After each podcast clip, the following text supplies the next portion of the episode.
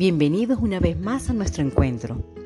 Hoy profundizaremos sobre algunas tipologías textuales, así que comencemos. Los textos narrativos son relatos en el que se cuentan una historia real o ficticia que ocurre en un lugar y tiempo concreto. Poseen algunos elementos como personajes. Son aquellos que desarrollan las acciones, se dividen en principales y secundarios. Ambiente es el lugar en donde se desenvuelven las acciones. Acciones son los acontecimientos o sucesos que conforman la trama. Narrador es quien relata la historia.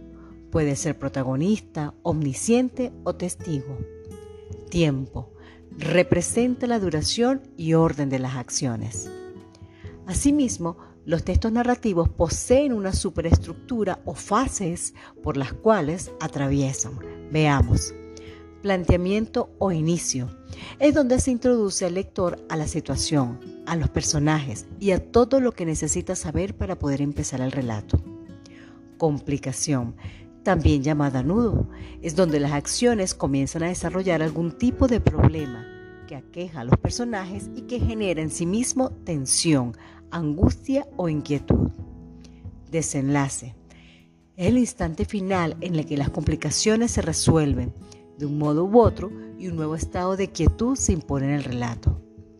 A dicha estructura, un autor ya también llamado Torodov agregó reacción o evaluación, ubicado luego de la complicación. Ocurre cuando los sucesos son valorados o juzgados por los personajes o por el narrador. Situación final Posteriormente al desenlace muestra el nuevo estado de quietud o estabilidad que surge como consecuencia de las acciones del desenlace del relato. Así pues, tenemos una gran variedad de tipos de textos que se ajustan al orden narrativo. Entre estos tipos de textos narrativos tenemos el cuento, el mito, la fábula, la leyenda, la novela, la biografía, el reportaje, entre otros. Del mismo modo, también tenemos otros tipos de texto, como lo explicamos anteriormente. Uno de ellos que bien vale la pena mencionar es el texto descriptivo. Posee ciertos elementos y también posee su propia estructura. Entre estos elementos cabe señalar que en toda descripción abundan los adjetivos calificativos, especificativos o explicativos según sea una descripción objetiva o subjetiva. Enumeración de elementos. Son elementos que van coordinados o yuxtapuestos. Presencia de figuras literarias, como la metáfora, la comparación, la personificación, entre otros. Uso de elementos de conexión textual, sobre todo ordenadores arriba, abajo, delante, al final, cerca, después, explicativos, esto es, o sea, en otras palabras, es decir, por ejemplo, y conectores temporales, al principio, después, a continuación, por último, entre otros.